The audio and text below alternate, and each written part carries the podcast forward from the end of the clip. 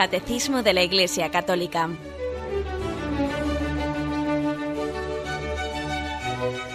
Un programa dirigido por Monseñor José Ignacio Munilla, Obispo de San Sebastián.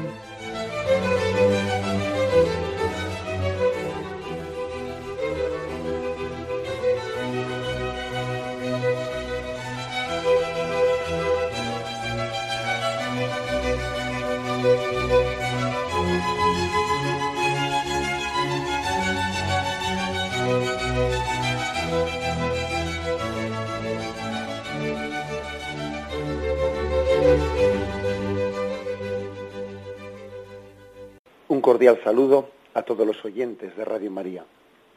Un día más, con la gracia del Señor, proseguimos con el comentario del Catecismo de nuestra Madre, la Iglesia. Estamos en el punto que comienza en el 1253, que abre un apartado que dice fe y bautismo. Son tres puntos del 1253 al 1255 que explican esa relación entre fe y bautismo.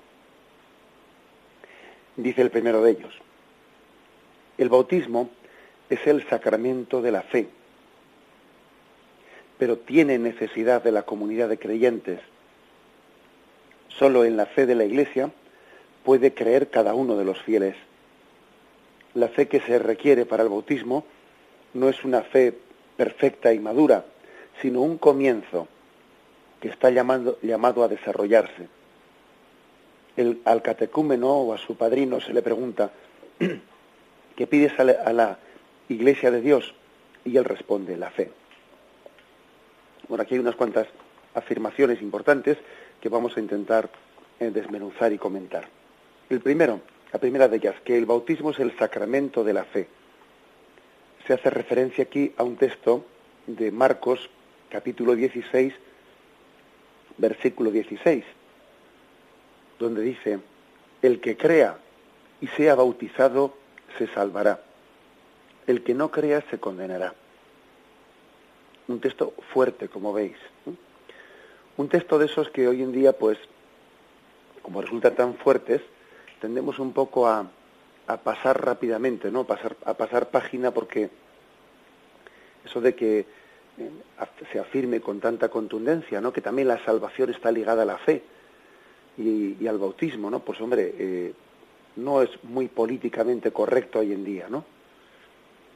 Estamos tan acostumbrados a, a que todo lo refiramos a un subjetivismo, cada uno él verá en su conciencia, etcétera, ¿no? Todo lo referimos tanto a un subjetivismo que, que llama la atención esa afirmación, el que crea y se bautice se salvará. Bueno, ¿qué comentario merece este, este versículo? Yo creo que mm, merece un comentario importante, que es que hoy en día quizás tenemos el peligro de hacer una lectura sesgada, reducida em, del, del, Evangelio. Y así como, por ejemplo, pues mm, con cierta frecuencia leemos ese pasaje de tuve hambre y me diste de comer, tuve sed y me diste de beber, por lo tanto, ven, entra al reino eterno. O tuve hambre y no me diste de comer. Tuve sed y no me diste de beber, y por lo tanto, vete, maldito, vete al fuego eterno. Un texto en el que con, con claridad, ¿no? Se nos habla de que también seremos juzgados ante Dios. Nuestra salvación dependerá de cómo hemos ejercido la caridad. O sea, la caridad una de las tres virtudes teologales, será una parte importante de aquello por, en, lo que el hombre será juzgado por Dios. También hay otro, otro pasaje del Evangelio, el de los talentos en concreto, en el que se nos insiste que el hombre también será juzgado de la esperanza, cuando habla de ¿qué has hecho con los diez talentos que te di? Aquí tienes, los he producido y tengo otros diez. ¿Qué has hecho con los cinco talentos que te di? Aquí, aquí los tienes y he, producido otros cinco. ¿Y qué has hecho con ese único talento que te di? Tuve miedo y lo enterré. Y el Señor le dice, vete, enviad a este siervo malvado al fuego eterno, porque al que ha sido fiel en lo poco, mucho se le encomendará, pero a quien no ha sido fiel en lo poco, tampoco se le dará parte en ese banquete de abundancia del reino de Dios. O sea que también seremos eh, juzgados por Dios no sólo de la caridad, no sólo de cómo hayamos amado al prójimo, al necesitado, sino también de esa esperanza que supone haber eh, desarrollado los talentos en esta vida, porque eso supone esperanza, supone confianza en Dios y supone decir, Señor, soy lo que soy, pero confío en que tú me has hecho así y me has dado estas determinadas cualidades para que yo las desarrolle, no para que las entierre, sino para que las desarrolle, las ponga en ejercicio. Es un signo de desesperanza enterrar el talento. Y es un signo de esperanza, aunque sea un solo talento, pues el, el hacerlo producir. O sea que seremos juzgados de cómo hemos vivido la caridad. También seremos juzgados por Dios de cómo hemos vivido la esperanza, ¿no? Pero ojo, el texto este que hemos leído, de Marcos 16, 16, nos recuerda que también seremos juzgados de cómo hemos vivido la fe. El que crea y se bautice se salvará, el que no crea se condenará. Y esto es una cosa que, que, hoy en día cuesta decirla. Cuesta decirla porque, vamos, eh, parece que lo que, se, lo que se ha extendido como culturalmente más o menos aceptable es eso de que aquí lo importante no es tanto creer o no creer, sino ser buena persona. ¿Mm? Eso es un poco, esa es la, la mentalidad que está más o menos aceptada o extendida. Lo importante no es creer o no creer, lo importante es ser buena persona. Hombre, vamos a coger el Evangelio en su integridad, ¿no? Sin coger la tijera y cortar partes del Evangelio. El Evangelio en su integridad. Que tenemos un peligro muy grande de seleccionar pasajes del Evangelio y olvidar los otros. Y fijémonos que el Evangelio incluye estas tres dimensiones, fe, esperanza y caridad. Y si falta una de las tres, estamos cojos. Fe, esperanza y caridad. Seremos juzgados de la caridad, de si, de hemos dado de comer al hambriento, de beber al sediento, si hemos vestido al desnudo, etcétera, etcétera.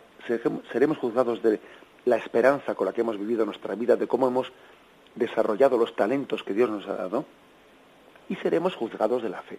Porque también el, hombre, en su apertura o en su cerrazón al don de la fe, pues eh, está abriéndose o cerrándose al don de Dios.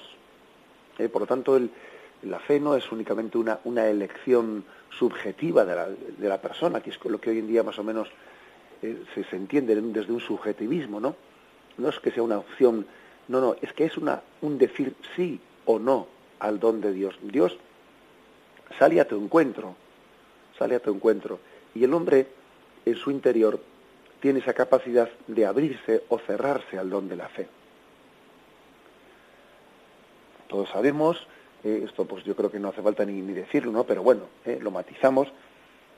Estamos hablando de que cada uno pues no existirá el mismo grado de culpabilidad, ¿no? En el rechazo de la fe entre una persona y otra, pues porque una ha tenido más conocimiento de que la fe cristiana es la fe revelada y es la fe auténtica y otro igual nadie nadie se lo ha predicado y no ha tenido conciencia de que esa fe cristiana era la fe verdadera. Pues evidentemente cada uno será juzgado sobre la fe en la medida en que haya tenido conciencia de que esa fe, de que Jesucristo, la fe en Jesucristo era la fe verdadera.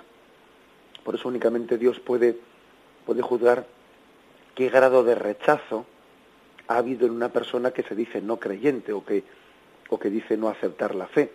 Solamente Dios puede saber hasta qué punto esa persona es culpable o no es culpable de no tener fe Bien, pero lo que sí que hay que decir es que eso, eso lo dejamos en manos de Dios. Nosotros no podemos, no podemos medirlo, ¿no?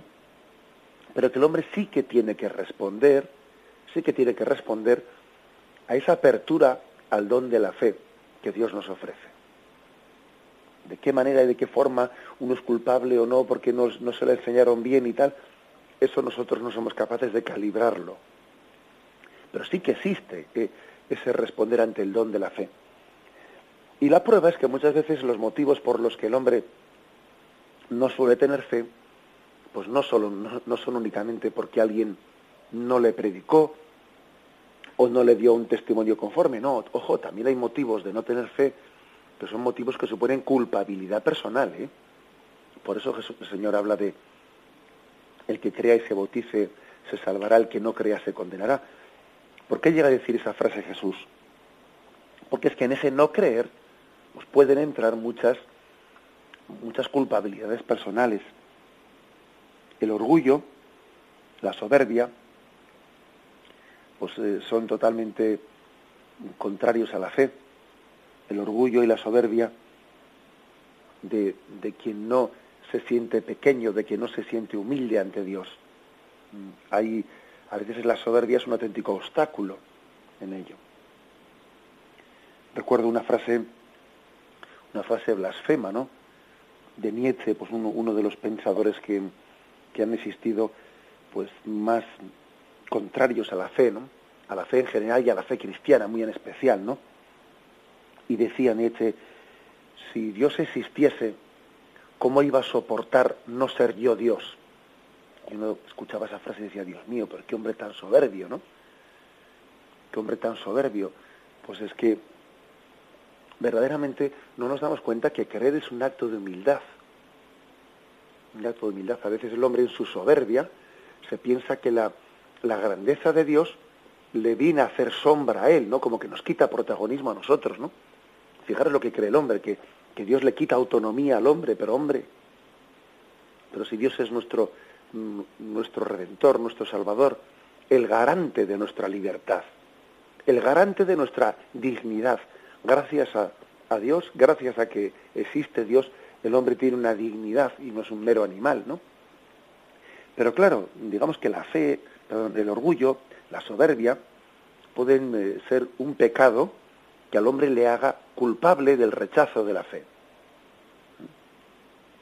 Y junto con esto también hay más pecados, ¿no? Que pueden ser obstáculo auténtico en, el, en la recepción humilde de la fe. Bien, esta es por lo tanto la, eh, la afirmación de partida. El bautismo es un sacramento de fe. Y también en ese acto de fe se está también jugando la salvación del hombre. En el ejercicio de la fe, de la esperanza y de la caridad, que son las tres virtudes claves, no teologales. En cada una de esas tres virtudes se está, eh, se está jugando ¿no? la salvación del hombre el que crea y se bautice se salvará. ¿Eh? Esa es la, afirmación contundente de Jesucristo. Lo meditamos y continuamos en de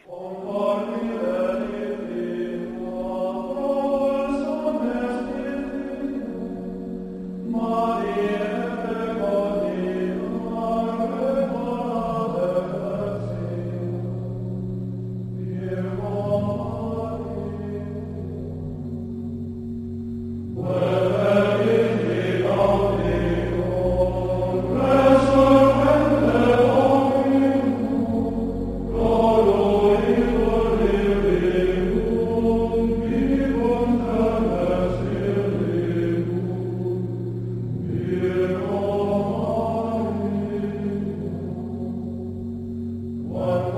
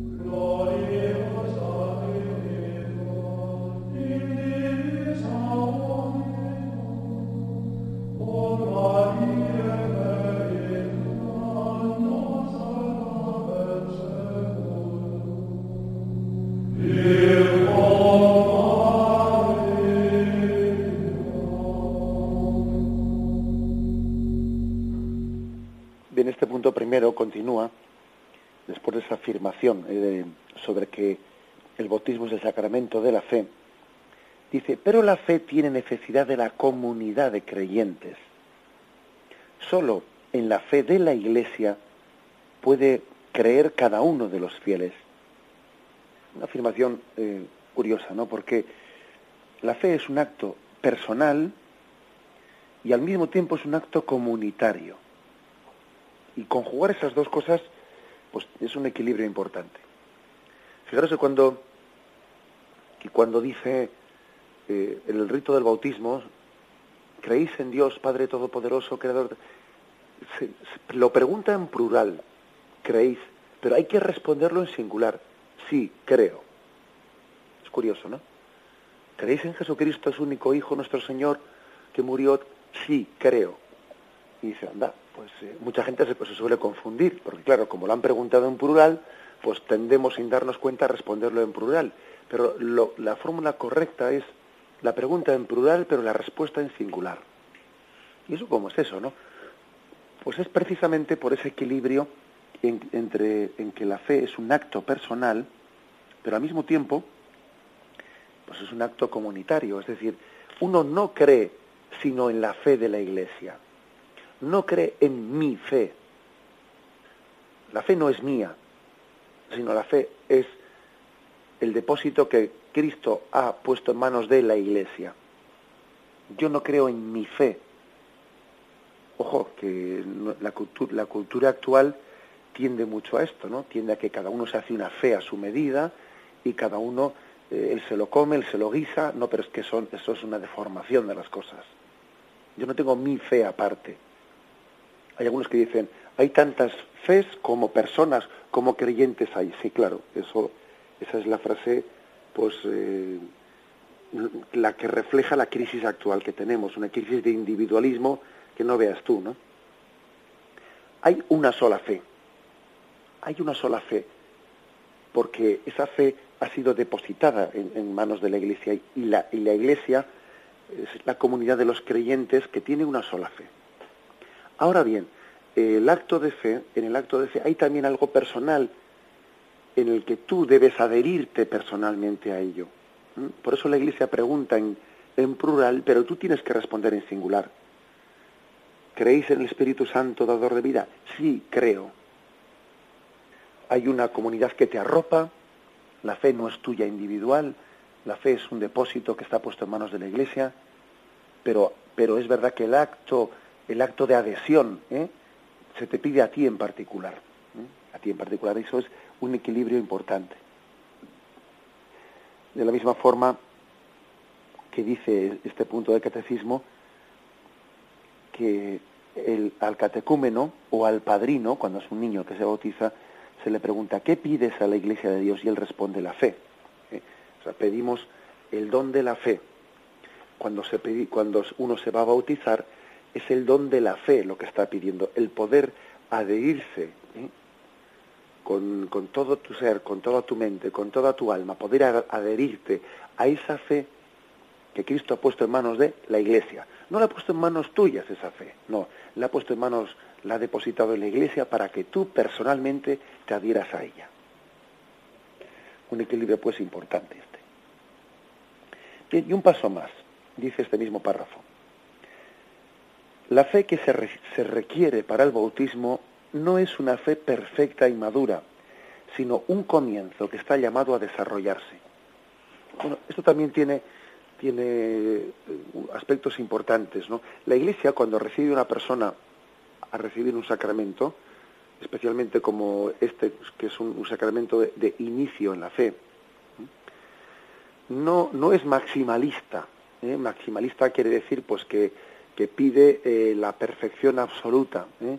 O sea, pide el máximo grado, grado de fe mm, posible en el catecúmeno. Hombre, ojalá, ¿eh? ojalá todos los candidatos que se acercasen a pedir el bautismo o la confirmación o el sacramento del matrimonio o cualquier sacramento no, pues eh, viniesen perfectamente dispuestos y con un con un grado perfecto en bien. La Iglesia no es maximalista.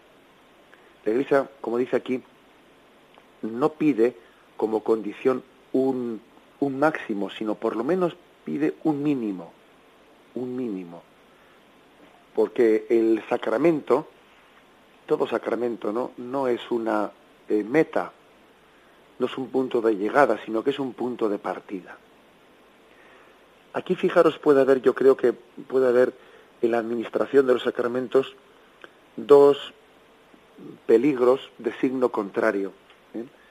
Pues uno es el admitir a todo el mundo ¿eh? pues a recibir un sacramento pues, pues casi sin, sin haberle pedido, sin haberle escrutado, ¿eh? sin haber comprobado de una manera que esa persona tenga una buena disposición. En el caso del bautismo de los niños, pues sus padres, sus padrinos. En el caso de pues unos novios que se acercan a casarse, pues claro, lógicamente ellos mismos, o en la confirmación un joven, ¿no? Un primer peligro sería el, bueno, pues un, el peligro de ni siquiera exigir un mínimo, ¿no? Sino que uno se, se puede se puede casar o se puede confirmar, se puede tal, prácticamente sin tener fe, sino sencillamente pues porque porque es un eh, sería un escándalo que el cura pues le dijese a alguien, oye, tú no tienes fe suficiente para, eh, para confirmarte, porque yo ya me doy cuenta que hablando contigo tú estás manifestando que no tienes fe. Bueno, el sacerdote va y, le niega a una persona que se va a confirmar, le niega el acceso al sacramento y, en principio se monta un escándalo. El cura no ha querido eh, no ha querido mm, bautizar uno, no ha querido confirmarle, no ha querido casarle, ya tenemos el escándalo. Y como te descuides, pues le llaman a la radio y a la tele y lo tenemos servido ya en el telediario del mediodía. Sí, pero ojo, es que puede ser que el sacerdote, puede ser que el sacerdote tenga una obligación, eh, mm, una obligación como administrador de los sacramentos de negarle a alguien un sacramento cuando ve que no hay fe, no hay un mínimo de fe para poder recibirlo. Cuando ve que alguien se puede estar eh, acercando al sacramento, pues sencillamente porque por un rito social, etcétera. ¿eh? Yo he tenido casos en el pues a lo largo de estos años en el ejercicio sacerdocio que, que, lo he visto así. Recuerdo un joven un joven que me decía pues que en la entrevista personal que tenía yo con él en las semanas previas al día de la confirmación, pues cuando yo le hablaba y le preguntaba, etcétera, sobre sus disposiciones, recuerdo un joven que me decía pues que él quería confirmarse pues porque pues porque la abuela le había prometido que le iba a comprar una moto si se confirmaba, ¿no? Y claro, yo le decía, mira, tú déjame a mí que hable con la abuela, que yo le convenzo para que te compre la moto aunque no te confirmes. Porque lo que no vamos a hacer es un sacrilegio de confirmarnos sin fe. Claro, y, una, y una cosa es que desde casa pues se le haya empujado o se le haya medio obligado pues a que se apunte al proceso de confirmación. Pero claro, otra cosa ya es que se le esté obligando a recibir el sacramento mismo. Es como si uno obliga a un hijo pues a, ir a misa es una cosa, pero obligarle ya que se ponga en la fila para comulgar, hombre, eso ya no puede ser, ¿no? O sea, tendrá que tener él un acto, un acto personal, un mínimo de adhesión ¿eh? que es que es necesaria.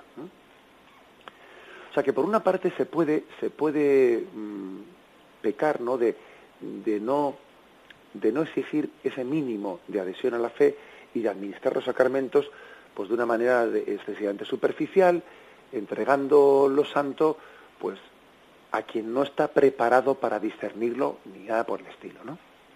Bien, pero también puede existir el riesgo contrario, ¿eh? también puede existir el riesgo contrario, que es el de que haya quien quien pida ¿eh? pues un máximo, una perfección, y cuando el Señor en el fondo admite, o sea, admite a su llamada, pues no a los perfectos, sino a aquellos que tienen ese mínimo de fe y están abiertos ¿eh? al, don pleno, ¿eh? aunque todavía no, estén no estén plenamente adheridos a él, ¿no? Hay personas, porque dice uno, pues, pues yo qué sé, pues por ejemplo, ¿no? Vamos a ver, y os pongo un caso, un caso concreto. Pues imaginémonos que, que se acercan a pedir el sacramento del bautismo para su hijo, pues un matrimonio que no está casado por la iglesia, que está casado por lo civil. Bueno, y dicen, bueno, ¿qué hacemos en este caso? Vamos a ver, eh, en, en, sí la iglesia lo que pide para, para conceder el bautismo es que haya quien se ocupe, quien se preocupe de la educación cristiana. Bueno, vamos a ver, estas personas son capaces de educar cristianamente a este niño, porque claro, eh, sí, si están casados por civil, pues puede ser porque ellos hayan rechazado la fe cristiana. Si han rechazado la fe, ¿cómo van a educar cristianamente a su hijo? Bueno, pues vamos a hablar con ellos. ¿eh? Entonces uno tiene una entrevista con ellos y si ellos manifiestan que se han casado por recibir porque han tenido un rechazo de la fe cristiana, hombre, pues mm, no parece prudente, ¿no? Admitirles como admitirles como que ellos vayan a ser los educadores eh, en la fe de ese niño. Pero puede ocurrir, sin embargo, que personas pues que estén casadas por recibir, pues por circunstancias que no se han cerrado al, al, don del sacramento del matrimonio, sino que han sido desordenados. Gente que se casa por recibir porque se ha casado eh, en circunstancias eh, rápidas, que parece, que no sé, no sé por qué tiene que ser, ¿eh? pero bueno, parece que a la gente le parece que el sacramento de, del matrimonio por la Iglesia pues tiene que tener más solemnidad en su, en su celebración, que por el juzgado se casa pues porque se ha casado con una persona que le convenía pues para tener unos papeles o lo que sea casarse rápidamente, ya se casará por la iglesia más tarde el día de mañana, o yo qué sé qué. Y, a veces uno comprueba que hay personas que se han casado por lo civil que no han hecho un rechazo explícito de la fe católica, sino que es que han, han sido sencillamente desordenados, es que no han tenido la capacidad de, de, dar prioridad a lo que tenían que haberla dado, ¿no? Pero no han tenido un rechazo pleno de la fe y además también desean educar cristianamente a su hijo y además también quieren eh, están abiertos a buscar unos padrinos que les ayuden en la educación de la fe. Entonces, a esas personas, ¿cómo vamos a negarles eh, el, sacramento del bautismo para su hijo? Es decir, mm, hay que tener cuidado de no ser maximalista también, porque la Sagrada Escritura nos dice, ¿no? La caña quebrada no la cascará, el pábilo vacilante no lo apagará. Es decir, tampoco eh, el Señor, allí donde ve un poco de fe, mm, el estilo del Señor no es decir, va, esta fe no es madura, rompamos la caña. No, el estilo del Señor es decir, intentemos fortalecer este poco de fe. Este rescoldo de fe, vamos a intentar fortalecerlo. Dos peligros, por lo tanto, ¿no? El peligro de maximalismo, el peligro de minimalismo. Y yo creo que tenemos que tener un, un equilibrio. La Iglesia eh, no pide un máximo, pide un mínimo pero pide que esa persona esté abierta a ir creciendo. Porque aquí lo malo, lo malo es cuando alguien está cerrado al crecimiento. Cuando hace un acto soberbio de rechazo. Bueno, pues si hace un acto soberbio de rechazo, pues ya está. él mismo se incapacita para recibir el sacramento. Pero cuando no hay ese acto de rechazo, ¿no? sino que uno eh, le falta una fe madura, pero está abierto hacia ella, está abierto hacia ella, pues la Iglesia le, acepta también ¿no? como candidato a recibir un sacramento, bien sea el del bautismo, para él, para, el para su hijo, porque los sacramentos no son un punto de llegada, son un punto de partida, a, a partir del cual hemos de seguir creciendo. Bien, creo que eso es un matiz importante. Hacemos un momento de reflexión y continuamos.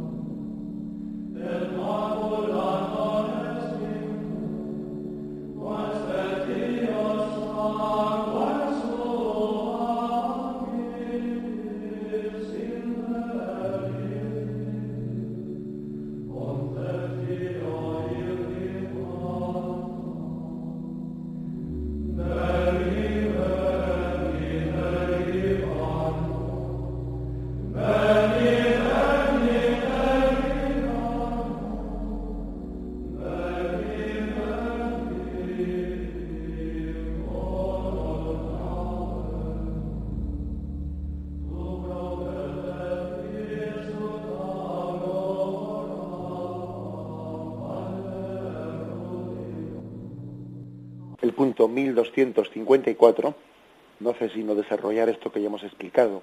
Dice, en todos los bautizados, niños o adultos, la fe debe de crecer después del bautismo. Por eso la Iglesia celebra cada año, la noche pascual, la renovación de las promesas del bautismo.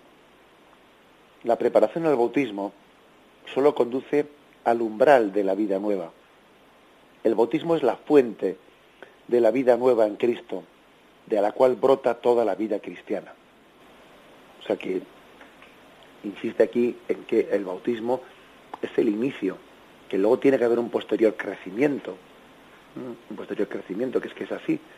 em, los sacramentos no los recibimos los perfectos, sino los que tenemos deseo de perfección, deseo de santificación, lo cual, por cierto, es un matiz importante para esa especie de acusación que se hace.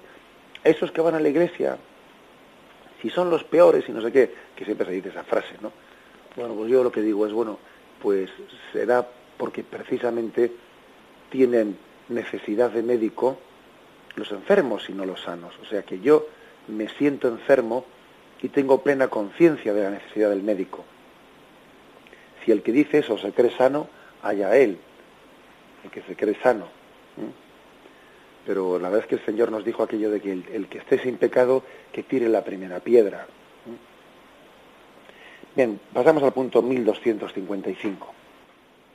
Para que la gracia bautismal pueda desarrollarse, es importante la ayuda de los padres. Ese es también el papel del padrino o de la madrina que debe ser creyente sólido, capaz y presto a ayudar al nuevo bautizado, niño adulto, en su camino de la vida cristiana. Su tarea es una verdadera función eclesial. Toda la comunidad eclesial participa de la responsabilidad de desarrollar y guardar la gracia recibida en el bautismo. Aquí se habla de la, de la importancia de la función del padre y del padrino en, ese desarrollo posterior que la fe tiene que tener, ¿no? es que es claro, clarísimo, que la fe se desarrolla desde los referentes que uno tiene junto a él. Es clarísimo, en el caso de los niños, evidente, ¿no? Evidente que qué responsabilidad tan grande tenemos ante un niño que es como una esponja que lo recibe todo y que ese niño va a ver, va a percatarse enseguida de si sus padres y padrinos tienen una fe mm, consistente, sólida, ¿no? O su fe pues es de cumplimiento. Un niño hasta por el tono de voz, ¿no? Él va a captar si su madre o su padre, cuando le hablan de Jesucito, cuando le meten a la cama, hasta por el tono de voz de su padre y de su madre, él va a ver si eso de la fe es algo importante porque él nota que su madre su padre casi se emocionan, ¿no? Cuando están hablando de esas cosas y hablan con un tono de voz que le están transmitiendo al niño algo muy importante porque él así lo percibe, ¿no? Sin embargo, si un niño ve pues que se le está diciendo algo por decir, papá, papá, papá, o, le dicen, eh, vete, vete a la, a la, parroquia ahora que ya tienes la edad para la comunión, si, y él ve que en casa no se reza nunca, o si se reza es bueno, pues por cumplimiento de cualquier manera, pero que, y de repente el padre le dice al niño, calla, que empieza el fútbol, pues el niño entenderá, esto del fútbol debe ser muy importante, porque cuando papá habla de este tema, vamos, es que eh, no hay otra cosa. Pero eso de la religión no debe ser tan importante porque yo, yo veo que, la que, que papá y mamá, pues sencillamente no están, vamos, no se han emocionado nunca por eso y nunca han dejado de hacer una cosa por rezar ni nada por el estilo. Es decir, que los padres y padrinos tienen una responsabilidad muy grande porque eh, sin darse cuenta no es que le digan al niño, no, no, es que le transmiten al niño. Porque no es mismo decir que transmitir. Le están transmitiendo al niño una jerarquía de valores. Le están transmitiendo al niño si Dios es lo principal en la vida o es algo secundario que bien, no es negado, pero tampoco es confesado. ¿eh? Entonces, la importancia de los padres y padrinos en la educación de la fe es grandísima tan grande como la que tiene el párroco en su parroquia, ¿no? Que eso parece que todo el mundo lo ve más fácil, que un sacerdote, un mal sacerdote, pues puede alejar a la gente de la fe, pues porque, bueno, pues porque no, no da un testimonio de adhesión coherente y, bueno, pues eso mismo pasa en una casa con los padres y padrinos, ¿no? Con una diferencia además, ¿eh? que si el párroco es malo, pues mira, ya se le cambiará y vendrá otro, pero si el padre o la madre no son un buen testimonio cristiano, esos no tienen recambio. O sea que hay una encomienda, ¿no?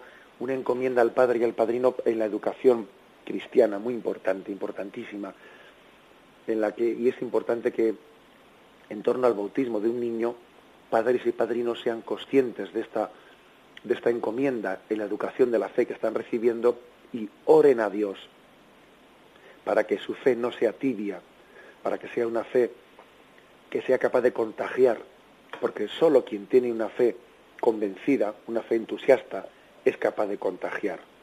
La fe fría no contagia. Es la fe entusiasta, ¿no? La que es capaz de, hoy en día, de, transmitirse. La Iglesia, para preservar un poco, pues es esto, ¿no? Para que eso de ser padrino, pues no sea una cosa de mero cumplimiento, ¿no? Sino que para que se elijan bien los candidatos del, a ser padrinos o madrinas, en el, en el Código de Derecho Canónico, que está citado aquí en este punto del Catecismo, dice lo siguiente. Punto 872 del Código. En la medida de lo posible, a quien va a recibir el bautismo se le ha de dar un padrino. Dice en la medida de lo posible. ¿eh? Pues si es imposible, pues se le bautiza sin padrinos, pero bueno. ¿eh? Cuya función es asistir en su iniciación cristiana al adulto que se bautiza y juntamente con los padres prestar al niño que va a recibir el bautismo y procurar presentar, perdón, y procurar que después lleve una vida cristiana congruente con el bautismo y cumpla fielmente las obligaciones inherentes al mismo. Téngase un solo padrino, una sola madrina o uno y una. Para que alguien sea admitido como padrino es necesario que haya sido elegido por quien va a bautizarse o por sus padres o por quienes ocupan su lugar, o faltando estos por el párroco o ministro, y que tenga capacidad para esta misión, Segundo, que haya cumplido 16 años, a no ser que el obispo diocesano establezca otra cosa, o, que por justa causa el párroco o el ministro consideren admisible una excepción. Que sea católico, esté confirmado, ojo, que esté confirmado, haya recibido ya el Santísimo Sacramento de la Eucaristía y lleve al mismo tiempo una vida congruente con la fe y con la misión que va a asumir. Fijaros que dice que lleve una vida congruente con la fe. Pues eso también hay que tenerlo en cuenta. Pues no, tendrá sentido que sea padrino o madrina pues un católico que está divorciado y vive con otra. Pues es que no tiene una vida congruente como para ponerle como madrino, eh, perdón, como padrino o madrina del bautismo, ¿no? Bien. Que no esté afectado por una pena canónica legítimamente impuesta o declarada. No sea el padre o la madre de quien se ha de bautizar el bautizado, que pertenece a una comunidad eclesial no católica, solo puede ser admitido junto con un padrino católico y exclusivamente en calidad de testigo del bautismo. Es decir, que podría ser admitido pues un cristiano no católico, un protestante, etcétera, como padrino, siempre y cuando el otro padrino sea católico, ¿eh? y admitiéndole a este como, como testigo, ¿eh? no tanto como garante de la educación católica del, otro. Bien, como veis, son una serie de mm, prescripciones que la Iglesia pone pues para intentar garantizar ¿eh?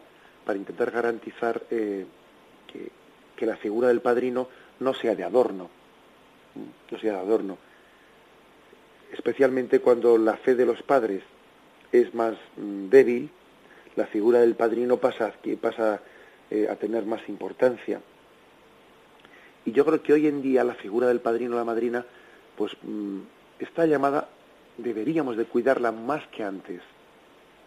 Pues porque antes quizás había un ambiente, ¿no? Un ambiente religioso en el que la misma tradición católica de, nuestro, de nuestros pueblos suplía mucho, ¿no?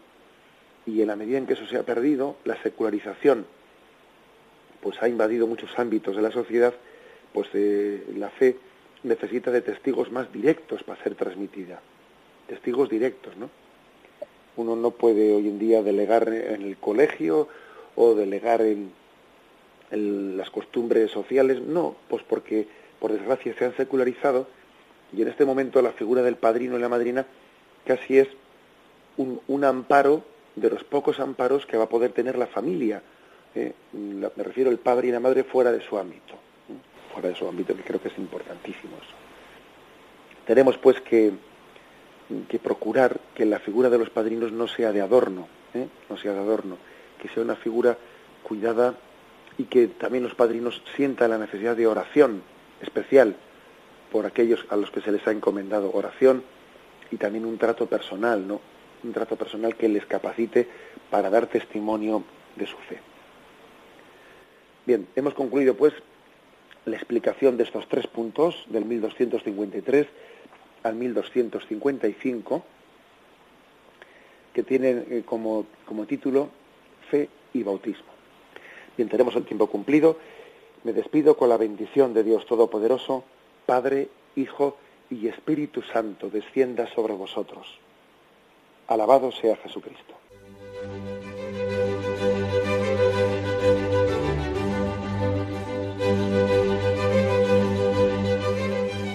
Finaliza el Catecismo de la Iglesia Católica, un programa dirigido por Monseñor José Ignacio Munilla, obispo de San Sebastián.